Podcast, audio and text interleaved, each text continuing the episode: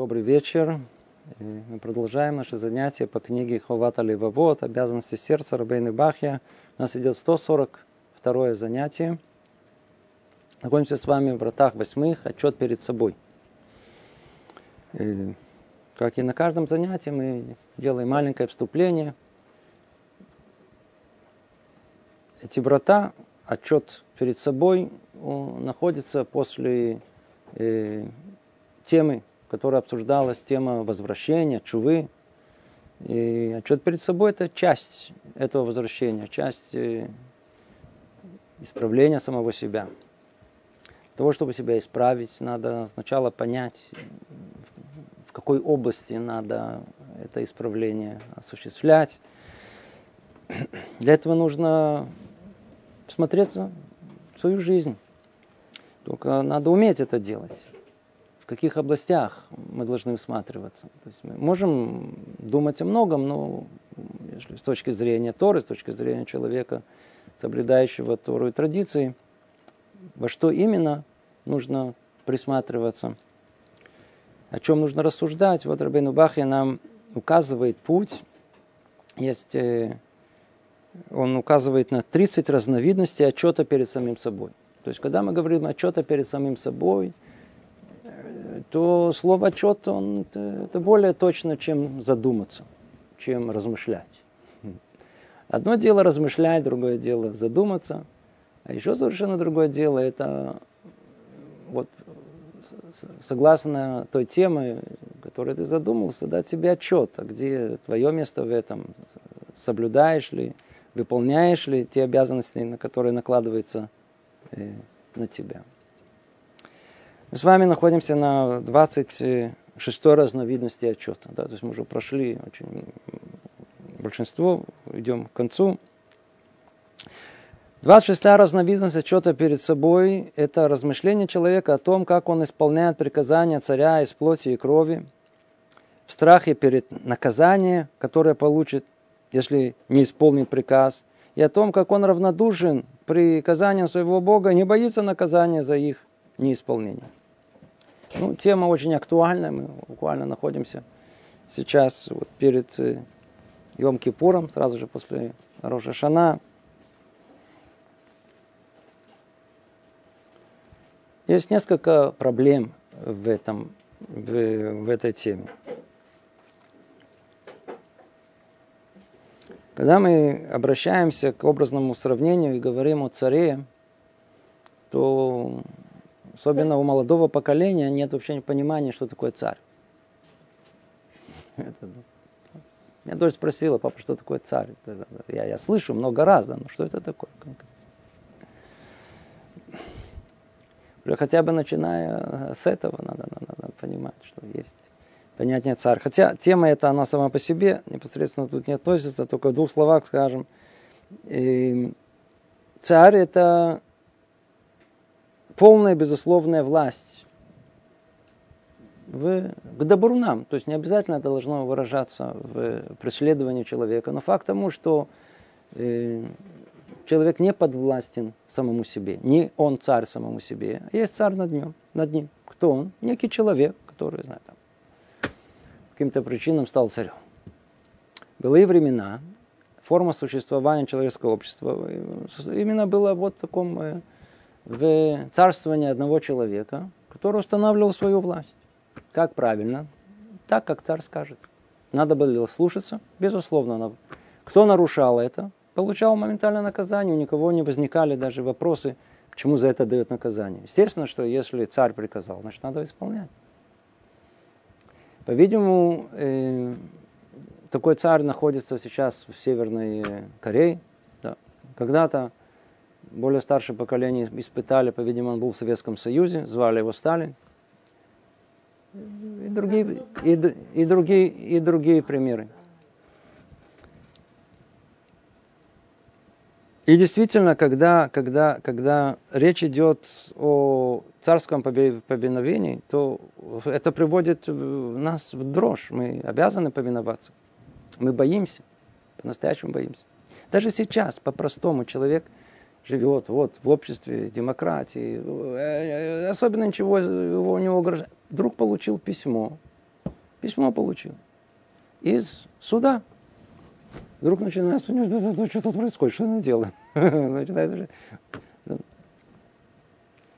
А если он человек в кипе, человек религиозный, что должен понимать?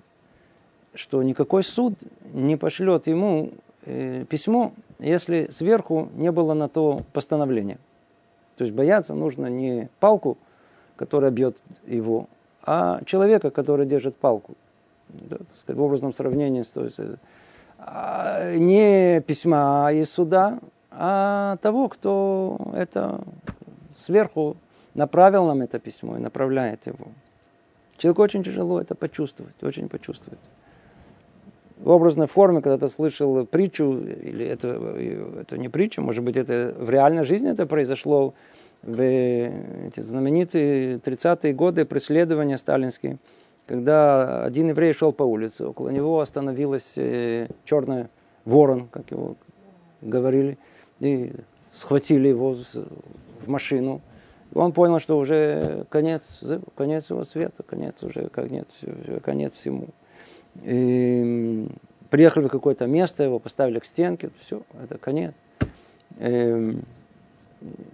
Сейчас суд будет. Ну, суд, суд. Он говорит, ты еврей? Ну, все.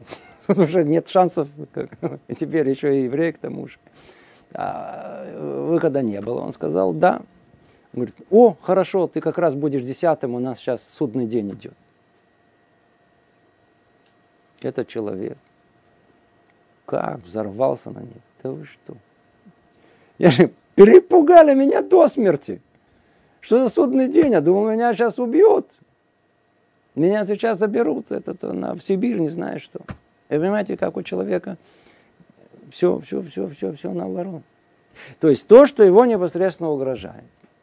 Естественно, что это. А тот, кто приводит к тому, что эта угроза пришло, причина причин, он просто не в состоянии это увидеть. Что от нас требуется? Что требуется от человека, который живет еврейской жизнью?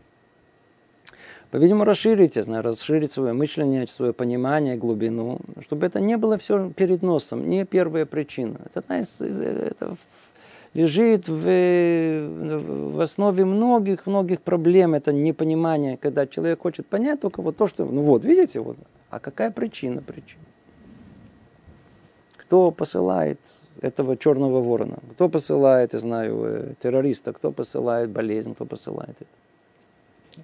Мы же не говорим с людьми светскими, да, которые, или атеистами, для которых ничего не существует, кроме э, мира материи. Мы же говорим с людьми, которые, которые полагают, что есть Творец, и не просто он существует, он управляет этим миром, он его, есть ажгаха, есть провидение. Спросите его, все, да, конечно, нет проблем, да, обязательно. Да, да. Но как только доходит до конкретного действия, то кого он пугается? Кого он боится? Он боится человека, тут хулигана, тут соседа, тут, я не знаю, кто-то повестка пришла, оттуда письмо из суда пришло. Вы этого боитесь? Боитесь полицейского? Кто его посылает? Кто это все это осуществляет? Вот об этом он говорит, что нужно размышлять. Об этом нужно думать. Это одно из видов, это не одно единственное, но это одно из разновидностей отчета перед собой. Я боюсь в этом мире посланника, или боюсь самого Творца, Бога, который меня послал, этого посланника, чтобы меня чуть-чуть напугать. Чуть-чуть напугать. Продолжает и говорит Рабейну Бахи, как же человеку не задуматься о различии между теми и другими приказаниями и не увидеть, сколь не одинаковые две эти власти. Насколько не в состоянии царь из плоти и крови провести в жизнь свои постановления, насколько запаздывает его наказание, и как трудно ему издали, издали наблюдать за каждым из своих поданных, и также то, что собственные дела царя могут отвлечь его да, от расправы над теми, кто провиновался ним. И как не устыдиться разумный человек Бога своего, того, чей приказ существует вовек, который наблюдает за человеком всегда, никакая забота не отвлекает, не отвлечет его внимание, никакая помеха не воспрепятствует ему наказать грешника. Так же, как и не убоится и не устрашится человек перед наказанием. И ослушается, знает, что Бог наблюдает за ними, видит все открытое и скрытое. И как не вернется к нему после всех грехов своих и не скажет, а, как же долго я перечил слово ему, а он все покрывал грехи мои. Да, попрошу у него прощения, прежде чем он поразит меня в этом мире или накажет меня муками в будущем мире. Говорит Рабейну Бахе, он говорит так. Задуматься. Простой анализ. Разница между царем э, из крови и плоти, плоти и крови, и царем всех царей, который все это управляет. Ну, по-видимому, видите, он перечислил разницу.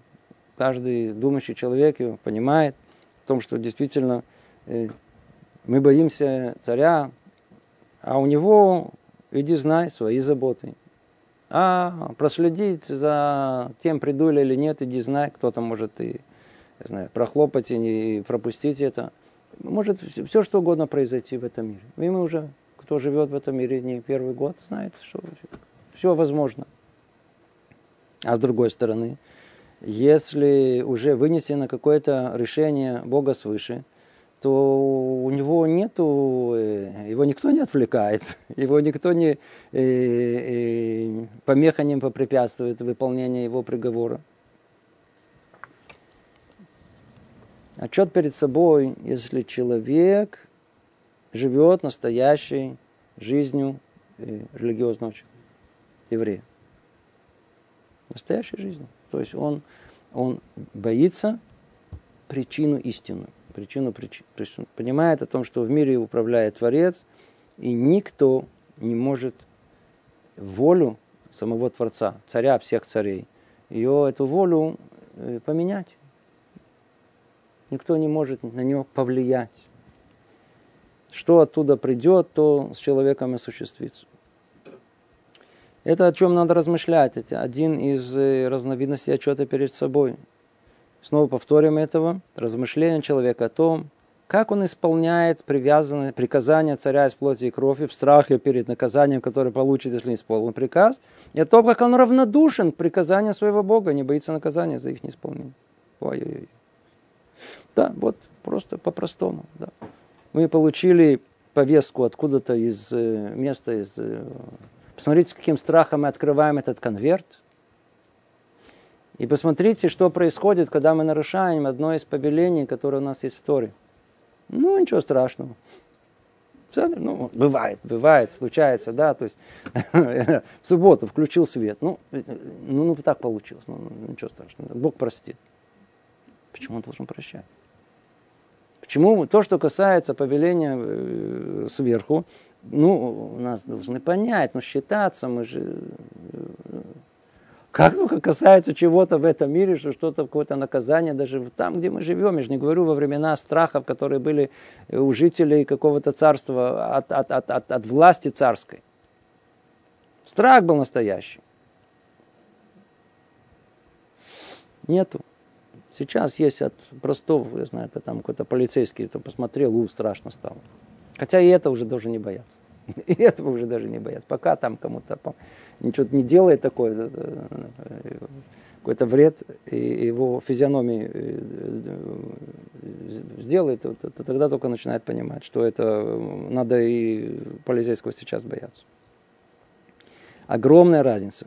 Отчет, который мы должны давать, о том, что у нас не должно быть равнодушия к приказаниям Всевышнего, а с другой стороны, надо знать о том, что то, что исходит от э, приказаний э, царя, плоти и крови, э, это всего лишь он посланник. Никто не может эту волю Всевышнего изменить в этом. Он посланник, и только он.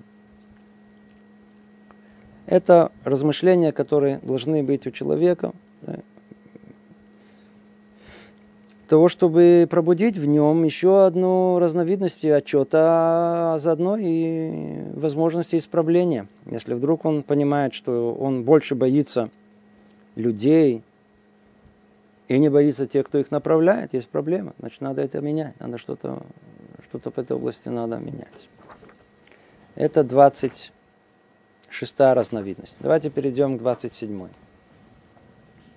27 разновидность отчета перед собой – это размышление человека в тот час, когда, э, когда происходит что-то плохое касающееся его тела или имущества, или прочих дел. Неудача. О, видите, хорошая тема. Очень хорошая тема. Мы уже обсуждали ее, но тут, тут, тут тоже очень важные акценты сделаны. Когда человеку хорошо живется, мало кто помнит Бога. Есть люди, есть люди особые, праведники такие. Да, я помню, помню. Но в основном мы, мы, мы, мы, мы такие о том, что заняты своими делами. Все хорошее в основном припишем себе. Как только что-то идет не то, неудача, заболели, э, имущественный ущерб, не хватает, поругались. Э, как это может быть? Почему мир не устроен более удачно, в более совершенной форме? Почему мы должны страдать, вообще говоря? Не полагается. Как мы это воспринимаем? Что происходит в душе человека, когда идет не так, как он хочет? Вот об этом надо задуматься. То есть тот, кто не удостоился этого испытания – не надо его искать. Идет хорошо, тихо, спокойно. Надо только благодарить, что все идет хорошо.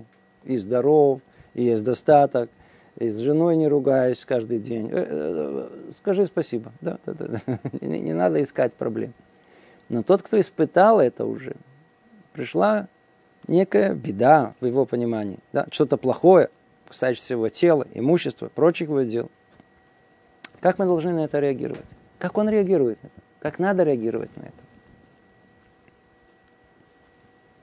Говорит Рабейну Бахе, он должен принять все это от Бога своего с радостью.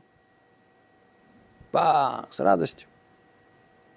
И нести с готовностью ношу решения его без гнева и недовольства. И не должен подобляться тем, о котором сказано, и будет, когда голодным станет, растердится, и проклянет царя своего и Бога своего. Да, сказано, пророк Ишьява говорит о народах мира, что есть такие. Столько времени, сколько идет, восхваляет его. Как что-то не то пошло, проклинает его. То, давайте чуть-чуть расширим эту тему, она очень важна, она касается каждого из нас. Практически нет человека, который не работает на больничную кассу или не жалуется, что у него не хватает на счету в банке. Как реагировать на Давайте назовем это зло. Да, да, так человек это понимает. Зло. Как реагировать на это? Как праведники реагируют? Вот как он описывает. С радостью. С радостью.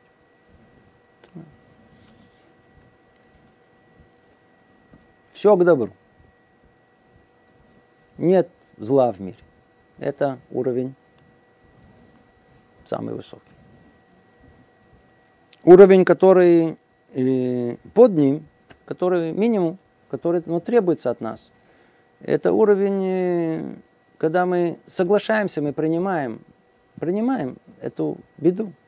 То есть, да, что называется, полагается. Мы не рады, то есть мы не на уровне воспринять это с радостью. Вау, я заболел нехорошей болезнью. Я вау, попал в автокатастрофу. Это, это не на том уровне. Но после того, как пройдет первый шок, то, по-видимому, отношение должно быть, что, ну, видимо, полагается.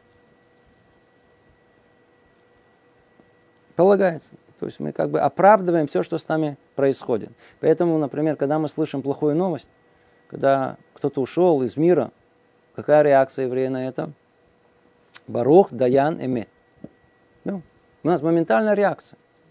Поговорить с любым религиозным человеком, не бог услышать какую-то новость, как он отреагирует? А, Барух Даян Эмет. Первая реакция. То есть благословенен, э, правосудие, э, э, э, справедливый, который устанавливает, справедливый суд. Да, мы оправдываем это. Два уровня. Теперь давайте чуть поймем это, эту тему, да, да, очень важно. Почему мы оправдываем это, почему мы принимаем? Потому что мы понимаем, что не мы управляем миром. Ну, хотя бы это минимум, программа минимум. Не человек управляет миром. Там сверху, по-видимому, э, было виднее, что тут должна быть э, автокатастрофа, тут кто-то должен заболеть, тут кто-то должен был потерять э, средства, разориться.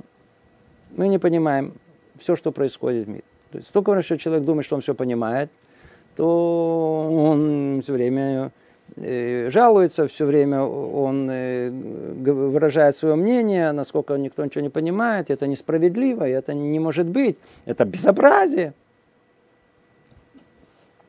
А если человек понимает, что Творец управляет миром, то он как-то спокойно это относится. Вот вопрос зла и добра – это вопрос очень такой принципиальный. Да. Как мы понимаем, что есть зло в мире? Как мы это понимаем? Как? Все, что доставляет нам страдания, верно? То ли физическое, то ли душевное, определяется как зло.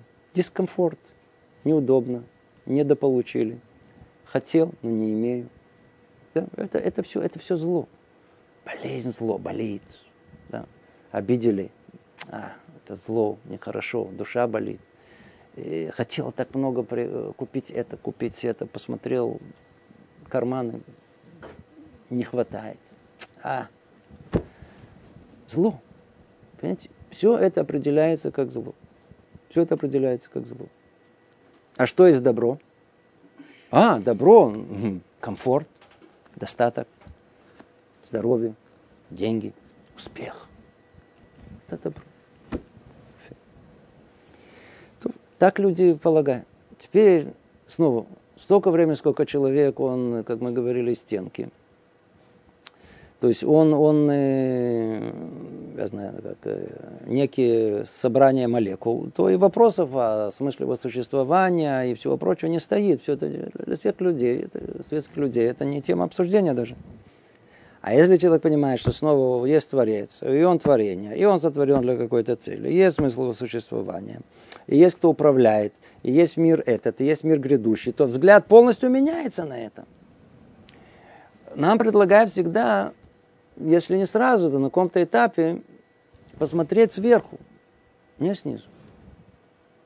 Снизу видно то, что вот мы перечислили. Что есть зло, что есть добро. Вот то, что мы перечислили.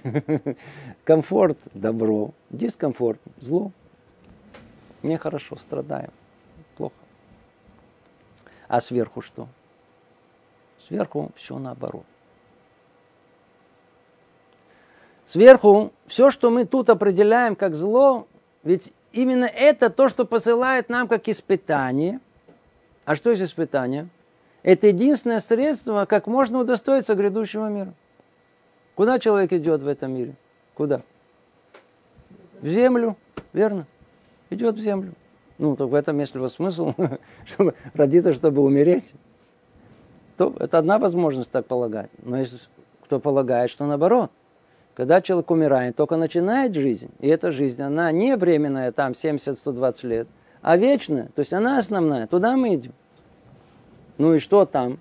Как можно удостоиться? Вот, вот те самые испытания, которые нам посылают в этом мире. Если мы их проходим, благодаря этому мы удостоимся грядущему миру. Что человек делает? Зло. Все, что приводит его к тому миру. То есть все те испытания, которые тут потерпи, тот тут перебори себя, тот это. Не-не-не-не-не, все плохо, зло. А что хорошо? А хорошо, комфорт, да, никто не мешает, поел, вкусно, снова поел, снова вкусно, поехал туда, вернулся назад, посмотрел, снова посмотрел, да, поиграл. Все спокойно, все хорошо, холодильник забитый, все, все работает, пошел, вернулся. Устроена жизнь, комфортная жизнь, прекрасная, мечта, а? Мы за это такое наказание получим. Во-первых, никакой пользы от этой жизни никакой нету для грядущего мира. Это пустое время провождения тут. Не то, что оно не нужно. Оно нужно как э, между испытаниями, да, если только мы правильное намерение имеем, то надо, да, да, да, требуется это, и это спокойная жизнь. Да. И мы не будем искать э, беспокойной жизни. Но все то, что мы полагаем, что это зло, взглядом сверху это как раз наоборот, все это добро. Мы просто не видим всю эту картину. Мы видим частичную картину жизни, то, что перед носом снова. А всегда причину причин, почему это происходит. Почему... Есть вещи, которые можно обнаружить только через много-много лет. Через много лет. Один человек мне рассказал, как у него там сделка, она, он, он купил какую-то квартиру. И там были такие соседи, что после того, как он уже решил, что там сделать ремонт и туда въехать, вдруг он понял, что жизни все равно там не будет. И он, и он, и он туда не въехал. Туда не въехал. Это было для него такое зло, такое разочарование. Он говорит, как может быть так? Почему он такой неудачник? И почему все хорошо? И невозможно было продать эту квартиру. Теперь он хотел ее продать, надо было ее за половину цены. Все, он, и пришлось его оставлять, как будто вообще она ее, сдавать ее. И он жил на, на съемной квартире. Через 20 лет выяснилось, да, через 20 лет, что вот эта несчастная квартира, которая она сделала его, ну, не богатым человеком, но спасла его положение, дала возможность жениться – Э, э, эм, э, выдать замуж дочку. Через 20 лет заняло, чтобы ситуация, она сложилась таким образом, чтобы понять, что то, что он считал, что полное зло, вдруг это превратилось в полное добро. Но если бы не это было, у него экономическое положение вообще было бы на нуле. Да, так он... Тысячи таких примеров есть. Тысячи примеров. Каждый из нас кто слышит нас, знает на своей жизни вокруг себя такие примеры, когда, когда то, что казалось э, злом, в самом деле впоследствии выяснялось добром. То есть все выясняется в перспективе. Все выясняется в временной перспективе. Вот сейчас, да, вот это зло. А ну посмотрим на перспективе нескольких лет. Может быть, оно окажется добром. Или наоборот. То, что кажется добро, может оказаться злом. У человека нет понимания, что есть добро, что зло. Нету. Почему у него нет ясной перспективы сверху, как, куда нас ведут. Слышал очень точное образное описание этого. На кого человек похож? На слепца. Знаете, если люди не видят, слепец. И у него есть поводырь. Есть человек, который его ведет. И вот этот поводырь ведет этого человека и он начинает жаловаться, он говорит, а секундочку, куда ты меня ведешь? Тут мокро. Ты что, не можешь идти по сухому месту? Да. То он начинает жаловаться, говорит, почему ты меня, почему мы идем в гору? Ты не можешь где-то найти место, где равнина, тут тяжело ходить. Потом начинает жаловаться, почему мы продираемся через эти кусты, которые меня царапают, ты что не можешь идти нормальной дорогой, я без тебя бы мог уже лучше найти дорогу.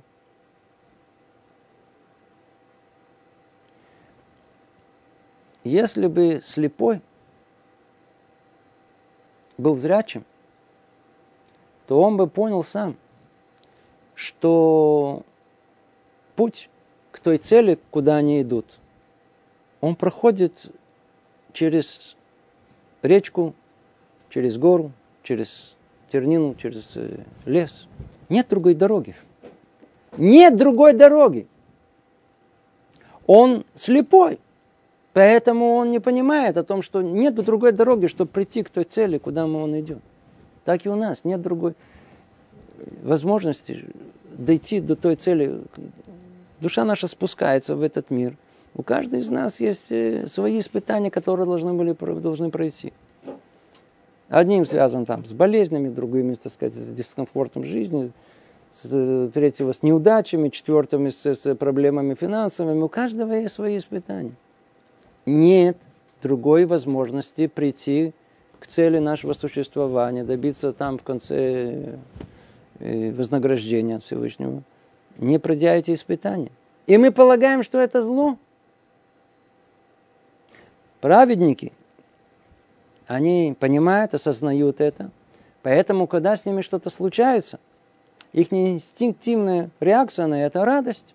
Барухашем, который Баруху меня не забывает – они не злятся, они не проклинают, они не, не, не, не имеют претензий вечной, не обвиняют никакого другого. Случилось, значит, э, вышло от Бога. А если от него, как у нас говорил Иш Гамзу, э, знаменитая фраза, которую он все время повторял, поэтому его так и называли, Гамзу латова. Гамзуля Това. То есть и это для добра, и это. Все для добра. Мы же мы не знаем. И это для хорошего, в конечном итоге для хорошего, этого хорошего. Нет зла в мире. В конечном итоге мы это и поймем. Только человеку очень тяжело принять, что в мире вообще зло существует. Знаете, если люди говорят, смотрите, я не страдаю, но я не могу терпеть, почему это страдает, то страдает. Но ну, это уже другой вопрос, мы не будем тут входить. Но только сама постановка вопроса, она не очень честная. Не очень честная у таких людей. Есть люди, которые очень переживают за э, катастрофу еврейства. Есть очень, которые переживают, что в мире вообще есть там болезни, есть войны, есть э, эпидемии, землетрясения. Смотрите, люди погибают, это бесчеловечно. Претензии к Богу. Ну, во-первых, такие люди, как правило, считают, что его нет. Поэтому ему легко быть в претензии. Но с другой стороны, быть в претензии к того, кто не существует, как-то нет в этом никакой логики. А если предположим, что да, есть кого обвинить, то почему вы только обратили внимание на э, трагические ситуации, которые происходят в мире? А что между ними? Что между ними? Почему в голову не приходит человеку, что вы же считаете, что есть Творец? Верно. А кто дает человеку жизнь? Творец дает. То есть спрашиваю, да, да, да, да, да, Творец дает. Но если он дает жизнь, значит, он может ее забрать. Верно? Точно так же, нет такой разницы. Нам тут, когда мы уже имеем жизнь подаренную, не обращая внимания, что она подаренная, вообще, само собой разумеется, как будто мы сами себя произвели, я же Бог. Поэтому как только у нас забирает жизнь, за что? За что? А вот когда у нас все хорошо, и здорово, и все идет, и заработал, ну, это само собой разумеющееся, что тут, кого тут благодарить. Не, вообще даже не обращаем внимания на то, что все это сверху спускается. Кто дает, тот забирает. Кто дает жизнь, тот человеку и забирает жизнь. Кто дает здоровье, тот может дать и болезнь. Все очень просто. И нет разницы между тем и этим тебе дается жизнь для определенной цели, тебя забирают жизнь для определенной цели. Тебе дается здоровье для определенной цели, у тебя забирают здоровье для определенной цели. У тебя есть достаток, как испытание, у тебя есть недостаток, как испытание. Удача, неудача. Все как испытание. Это то, что мы должны, э, как мы должны воспринимать э, беды, несчастья, зло, плохое, плохое. Как мы должны воспринимать, если мы не на уровне праведников, чтобы быть этим довольным, быть радостным этим, как он говорит, с радостью, да, как он говорит, с радостью, то хотя бы программа минимум, мы должны принять это, да, ну, может быть, переживая, может быть, испытывая некую боль, дискомфорта, да, но, при, но при этом мы не говорим, э, не обвиняем никого, тем более Всевышнего, мы понимаем о том, что все являются только его посланниками. Мы принимаем любое плохое э, дело, касающееся тела, имущества или прочих, всего прочих, прочих дел, что с нами происходит, принимаем это всем сердцем, и оправдываем это и не пробуждаем никакой меры правосудия против нас своими неугодными словами против него. Это то, что он говорит. Так вот, мы должны и проверять призывает нас Рабейну Бах и говорит, послушайте, есть еще одна разновидность отчета. Человек должен размышлять о том, как он воспринимает то самое плохое, которое кажется ему плохим, как он воспринимает. С ним что-то случилось, да, исключение из правил. Как он к этому относится? Как он к этому относится? Начнет всех обвинять, начнет сердиться, начнет проклинать? Или воспринят это как праведник с радостью, или воспринят, по крайней мере, с готовностью согласиться, принять. Тяжело, принимаю, конечно, да, так оно и есть. По большому счету, мне так полагается. Я считаю, что мне полагается совсем другое. Мне полагается, я знаю, там, райские условия. Но, по-видимому, я не вижу себя со стороны. Я не вижу, что я тут произвожу в этом мире, какие нарушения делаю, какие слова говорю, кого обижаю, там, что нарушаю. Не замечаю. Человек, он слеп по отношению к себе. разновидность отчета, она состоит в том, что ну, посмотри на себя со стороны, может, тебе это и полагается. Болезнь полагается, полагается, я знаю, там, несчастье, недостаток, кто это вообще. Все в кучу полагается. Почему? Узнаем через 120 лет. То это вступление очень важное, целое. И тут еще много деталей, которые мы сейчас обсудим. Я надеюсь, как получится у нас закончить это до конца занятия. Продолжает Рабейну Бахи и говорит, «И знай, брат мой, что мы лишь потому восхваляем Авраама, отца нашего, устоявшего в десяти испытаниях, которыми испытал его Бог, что он принимал их от своего Бога с желанием и с добрым сердцем. Как сказано, и нашел ты его сердце верным перед тобою. А, эта фраза очень-очень-очень-очень знаменитая. Мацата от левавон иман лифанеха. Мы говорим это в молитве, говорим это, говорится про нашего, нашем праотце Авраама Вину. Испытание, которое он прошел, 10 испытаний, это как бы прообраз всех испытаний, которые есть в мире. Да. Видимо, невозможно больше испытать человека на его уровне. Да. Особенно это испытание, касающееся э, жертвоприношения его сына Ицхака. Как он это все это воспринял?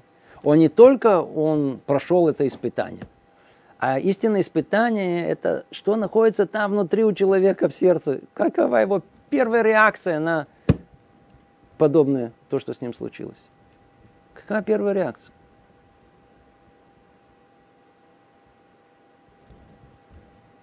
Я не говорю, чтобы каждый из нас представил, что, я знаю, раздается голос сверху, его сына, ему говорят, нам такое не пошлют. Нам не пошлют такое. Никто из нас не И говорят ему, иди, иди, принеси своего сына в жертву. Как мы бы отреагировали на это? Как мы отреагировали? Это не только, это не только отцовское чувство, любовь к своему сыну,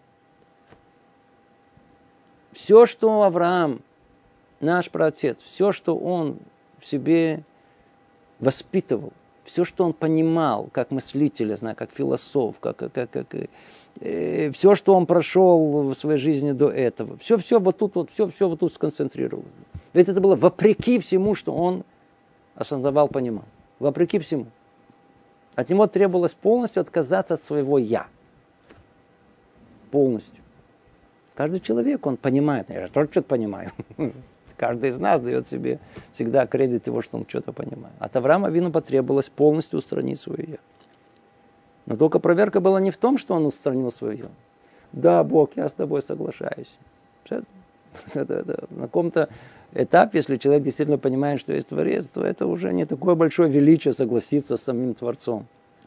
А выбор был не в этом, а выбор в том, как, с каким ощущением ты это делаешь. Так вот, пример, это пример Авраама Вину. Он это прошел испытание с радостью. Да, поэтому это пример праведников, как праведник должен реагировать. А с другой стороны, противоположность этому, говорит Рабейн Бахе, а сыны Израиля, вышедшие из Египта – вот заслужили обвинение, упреки в пустыне лишь потому, что приходили в гнев и не принимали от, своего, от всего сердца все, что происходило им от Бога его пророка. Да, и сколько там, ну вот, вся книга э, Бамидбар, все, сколько было там проблем, там, э, что-то, э, воды нету, все, вернемся в Египет, нету мяса, вернемся в Египет. Это не на таком примитивном уровне, конечно, было. Но реакция, которая была у них, у большинства еврейского народа. Не говорим о единицах, которых, как бы, Тора, условно говоря, выделяет и цитирует, а те большинство, которые молчали, не говорили, давай вернемся э, в Египет. Что у них было? Они, почему они заслужили э, обвинение в упреке? Потому что не принимали от всего сердца все, что приходило им от Бога. Слышите? Перед ними он же раскрылся. Это не это Дорда, это поколение выходцев из Египта. Это те, которые удостоились а, Синайского откровения. На их уровне требовалось а, было полного соглашения, не полностью полного, радости со всех приговоров. Нет воды, пчу, нет воды. Нет мяса, но тем более нет, нет вообще нет. Здорово. Радости не было. А, не было радости, это было для них э, и не было принятия от всего сердца. То есть принимали, куда деться. принимали, что делать. Но не от всего сердца. А на вашем уровне это было прегрешение. И много раз они проявляли непокорность Богу, перечили ему и нарушали завет с ним, как это мы находим в Торе. Всякому поводу изъявляли желание вернуться, вернуться в Египет и тому подобное. Когда человек переносит страдания должным образом, о, это хорошая черта его. Но страдание, но за страдание, э, которое он, э, страдание вынужденное, то есть которое э, не принимает, жалуется, то есть не принимает его всем сердцем, нет награды и посредством его не прощаются грехи. О, тут уже поднимается еще дополнительная тема. Это дополнительная тема. Есть, когда мы говорим о том, что э, в мире есть зло, человеку посылается испытание, хорошо. Но страдание, это же страдание. Человек страдает, ему болит. То ли тело болит, то ли душа болит. Болит.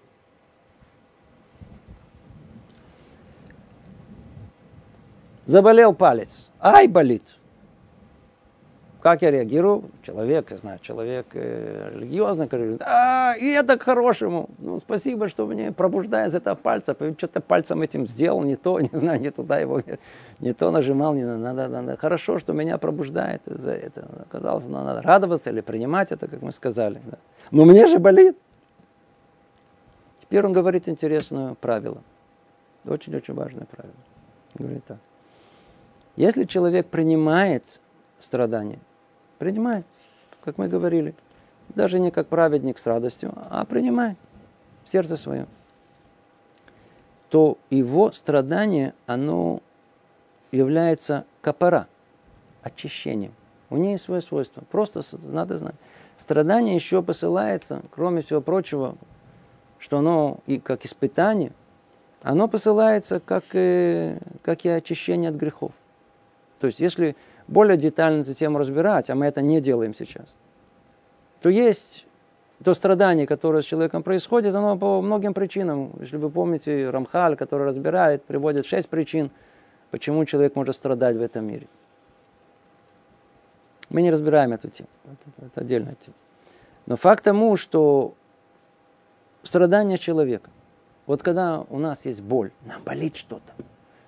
Тело болит, душа болит. Не хватает. Душа болит, не хватает. Страдаем.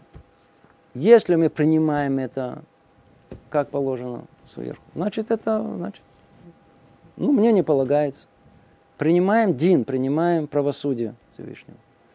Тогда мы даем возможность, чтобы наше страдание, оно очищало наши прегрешения. Надо это знать, это очень-очень важное дело. Поэтому услышите от евреев постоянно все говорит капарата ванот, капарата ванот, капурис, капурис, капурис. Что имеется в виду? Что если уже страдаю, что хотя бы не, не, не, не, не бахинам, не просто, не просто так. Жаль. Если я уже страдаю, то, по крайней мере, чтобы это искупило мои грехи. Так надо говорить, реагировать на, на э, страдания, которые происходят. Произошло, произошло, Барухушем, все от Бога. Только чтобы мне это было капарата ванон, чтобы это было, э, очистило меня от, от, от прегрешения человека. В отличие от этого. Смотрите, какое вот люди, которые, которые далеки от всего этого. Ведь, ведь страдания все равно не страдают. Они страдают. Понимают, не понимают, принимают, не принимают. Несчастные люди. Потому что если для них нету, кто направляет эти страдания, и они не соглашаются с этим, то у них ничего не стирается. А если страдания их не стирают их прегрешения, получается, что они, что называется, за бесплатно, ну, страдают, потому что действительно страдают. То есть это дополнительное наказание, которое есть. Когда мы говорим, что у нас есть страдания, то мы, по крайней мере, знаем, что это страдание, это превращается нас в вознаграждение в грядущем мире. Почему? Потому что оно стирает нам прегрешения наши. А человек, который не соблюдает, несчастный, несчастные люди, по-настоящему несчастные люди. Почему? Потому что они страдают э, безрезультатно. Ну, просто страдают. По-настоящему страдают. И никакого от этого э, результата не имеет. То есть ни к чему это не приводит. Вот так, просто так.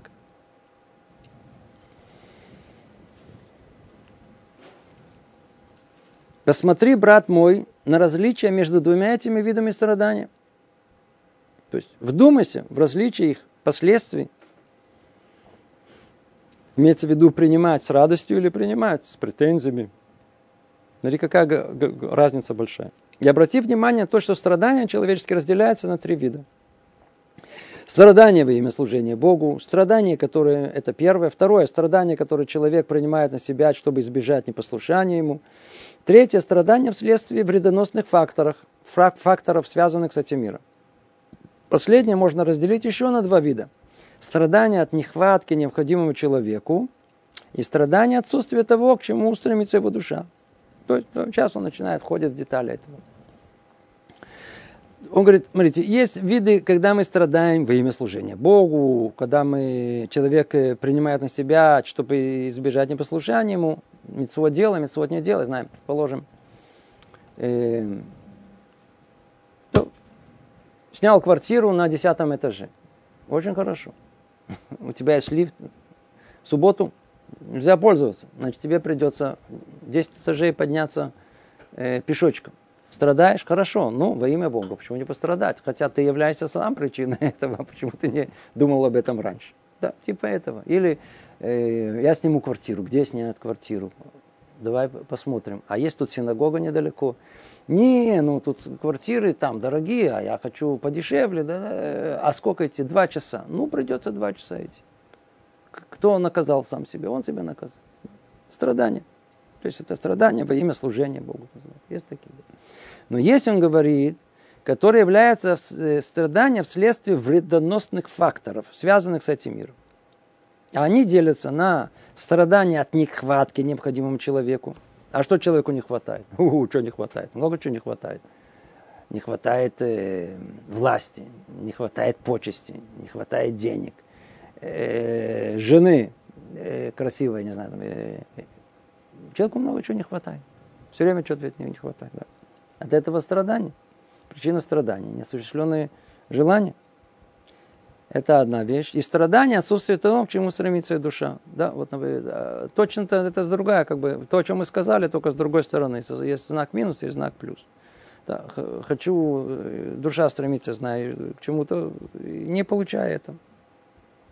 И какими бы ни были страдания двух разновидностей, вот этого третьего вида, вот последнее, о чем мы говорим, они могут постигать тебя либо в качестве наказания, посредством которого искупляются твои грехи, либо Творец посылает их в виде испытаний, чтобы посредством его увеличить твою награду и воздаяние. О, тут он говорит, как бы определяет нам точно, что тут, что, что, что с этим происходит. Да. Эта тема сама по себе, снова говорю, мы в нее не входим, она гораздо более обширно, чем тут сформулировано. Но этой формулировки нам тоже достаточно, чтобы иметь какое-то какое направление. Снова. Когда человека постигает страдание, и мы говорим о страданиях этих, вот этих, от нехватки необходимому человеку или от отсутствия того, к чему стремится его душа. Мы говорим об этом они могут постигнуть тебя либо в качестве наказания. Он говорит, но посредством, если это наказание, то посредством которого искупаются твои грехи, либо Творец посылает их в виде испытания, чтобы посредством его увеличить твою награду и воздаяние. То есть входим уже в более частные детали. Более частные детали. Человек страдает. Хорошо, пострадал. Ай болит. Как можно знать, чего вдруг ему послали это? Есть шесть причин, мы сказали. Тут выделяет Рабейну Бахи и говорит, давайте программа минимум, чтобы мы хотя бы в минимум понимали, разбирались. Он говорит, одна возможность это просто наказание. Да, да, да, наказание. Мы очень не любим это, но есть наказание. Человек страдает. Самое простое понимание страдания какое? Как наказание. Приблизительно как, как, как, как отец, который заботится о своем сыне, он его наказывает. В педагогических целях, в самых хороших целях. Наказывает ему. Что такое наказание? Ай, болит. Да, болит. Теперь. Наказывая сына, ему больно, в конечном итоге можно добиться, предположим, что это так, да, предположим, можно добиться э, каких-то результатов педагогических. Я знаю, сын уселся за учебу, а до этого не учился, предположим. Отлично, очень хорошо, да. да. Или, или наказывая сына, сын расплакался. По-настоящему. Ой, пап, я, я не хочу, неправ, я не, неправильно. Все, дальше уже нет смысла никакого наказания, потому что что мы хотели больше всего? Очищение души от желания грешить. Чтобы он сам этого не захотел. Если он сам расплакался, молодец, очень хорошо, прекрасно. Дальше не надо его наказывать. Поэтому что мы видим? Мы видим о том, что одна возможность, которая есть, это наказание. А если нас Бог наказывает, то посредством этого можно искупить свои грехи. Но если при этом мы не понимаем, что есть Бог, а если понимаем и приходим к Нему претензии, то они не искупляются. А для всех остальных, если посылается нам как наказание, да, искупляются грехи наши. Да, это есть как бы очищение от этих от наших грехов. Но может и быть такого, что это посылается как испытание. Как испытание. И тогда что? Если нам посылается какое-то страдание как испытание, и мы никогда не знаем, то ли наказание, то ли как это, это не высвечивается у нас на лбу. Да? И к нему, ко всему надо относиться в равной степени, как и наказание, как и испытание. Но это сверху виднее, это конкретно испытание или это конкретно наказание. Нам должно быть все равно.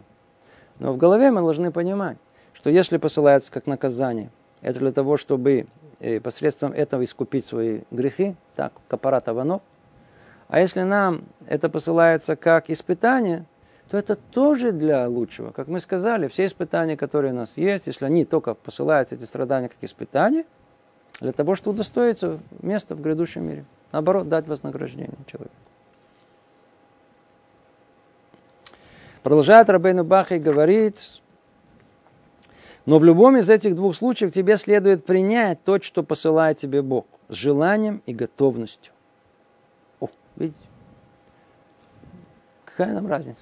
Многие спрашивают, а секундочку, а как знать? Это на, как испытание или это как э, наказание? Какая разница?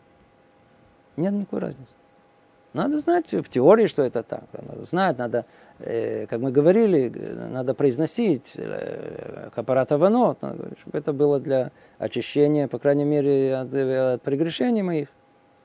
Разницы никакой нет. И в том, и в другом случае следует принять то, что нас посылает сверху, принять с желанием и готовностью. Видите, он уже тут не говорит с радостью. Радостью это уровень великих праведников. А для нас, простых людей, хотя бы принять это, как то сказано, с желанием и готовностью. Либо то зло, которое постигает тебя, и если назначение его искупить твой грех, то в нем истина. А если оно послано, тебе Богом для того, чтобы дать тебе доброе воздаяние за твои страдания в, этом испытании, то в нем милость. Таким образом, она по сути своей непременно либо истина, либо милость, и ничто иное. Ну, какая мне разница? И то, и другое. Это, ну, просто простым, простой логикой объясняет нам. Нам не важно, посылается она как испытание, то ли испытается она как, как, как, как наказание. И одно, если это наказание, истина, значит, надо ее принимать.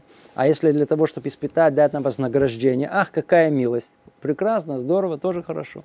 Надо, поэтому кто на уровне праведника видит в этом милость да, и радуется этому, а нам, людям простым, по крайней мере, надо это принимать должным образом, с желанием и готовностью, потому что все, что нам посылают, все страдания истина. Да, то есть она по мере правосудия нам точно полагается, и никто не заслуженно просто так не страдает.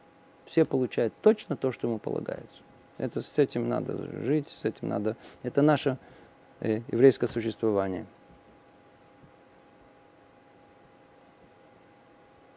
Итак, брат мой, не уклоняйся от того, чтобы постоянно думать об этих вещах, и тогда ты укрепишь свои силы и способность переносить все, что посылает тебе Бог.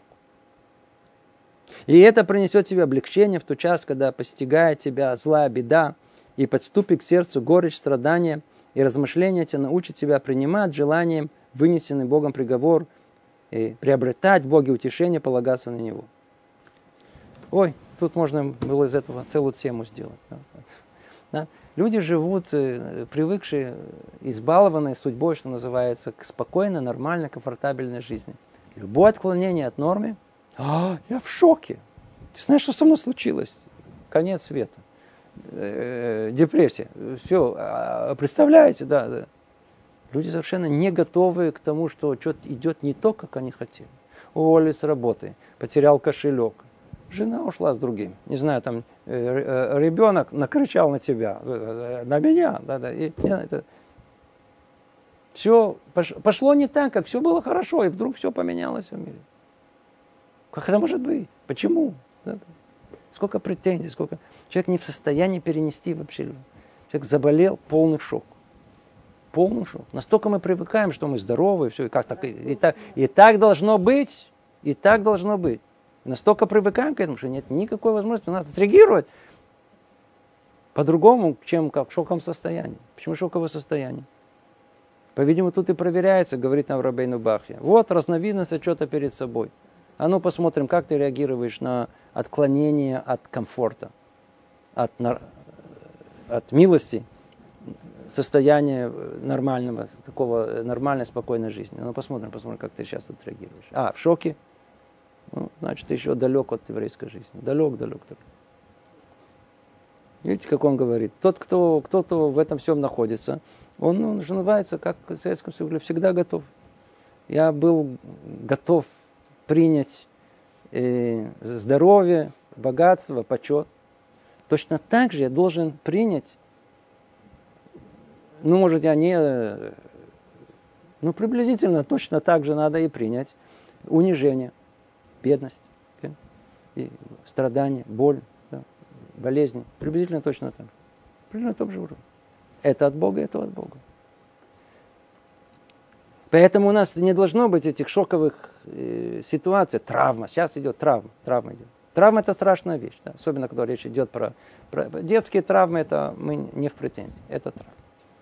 Но когда есть человек взрослый, и с ним что-то случается, и для него, ой, это так было травматично – травма, то это люди, которые не живут еврейской жизнью. Для них это действительно может быть.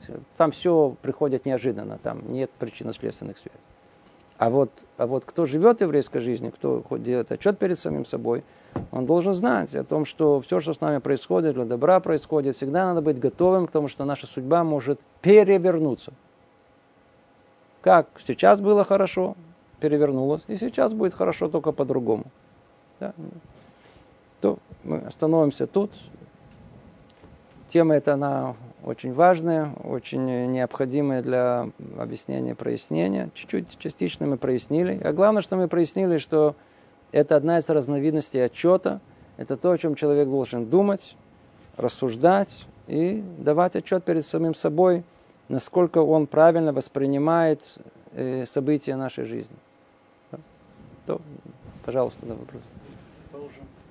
Всевышний посылает на нас колонну немецких танков. Мы должны принять это наказание и лечь под эти танки. Или пыта, может он посылает нам испытания, чтобы пытались эту колонну остановить. Смотрите, я, я не думаю, что в тот момент, когда, когда на вас послали колонну немецких танков, вы в этот момент как раз рассуждаете. Речь идет о том, как подготовить себя вообще к событиям в жизни. Да? С каким ощущением у вас это? Вы, вы, вы, вы будете ли в этот момент, у вас будет претензия, или будет потом претензия к Богу, или, или, или э, понимание, ой, какое зло в этом мире есть? Или вы скажете, что, по-видимому, мои предки и я заслужили, чтобы подобные события произошли, чтобы это не просто так ничего в мире не происходит. Ничего просто так не происходит. Все есть мера правосудия. Мера правосудия состоит в том, что она должна моментально наказать того, кто нарушает право. Но мир управляется дополнительной мерой милосердия. В чем ее функция? Как раз наоборот, чем люди думают. Люди думают, ой, милосердный Бог, все должно быть, знаете, так сказать, все должно быть ни, ни зла, ничего, только надо жалеть всех. Вовсе нет. Милосердие, ее функция всего лишь э, оттянуть э, от, от, от э, меру правосудия, как бы не дать ей сразу же наказать человека, а от, э, а?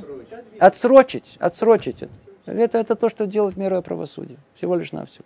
Но на каком-то этапе правосудие всегда должно осуществиться. Сколько сказано с третье, четвертое поколение. Иногда человек может грешить и уйти из этого мира, и быть уверен, что вся его жизнь была, ну, прекрасна, ну, было все здорово, было хорошо. И видите, никаких наказаний нету, ничего страшного нету. Пришло второе поколение, точно так же. Когда приходит четвертое поколение, обязательно придет наказание. И только уже не вспомнишь, что это было из-за того первого поколения. А написано все в Торе черным по белому об этом. Черным по белому. Не намеками, не учим, а черным по белому написано. Поэтому надо знать, что все, что с нами происходит, происходит все по воле Всевышнего. И когда приходит наказание, да, это наказание. Только в тот момент, когда происходит, мы не начинаем это рассуждать. Весь вопрос только, какая инстинктивная реакция у нас на это есть. всего доброго. Привет из Иерусалима.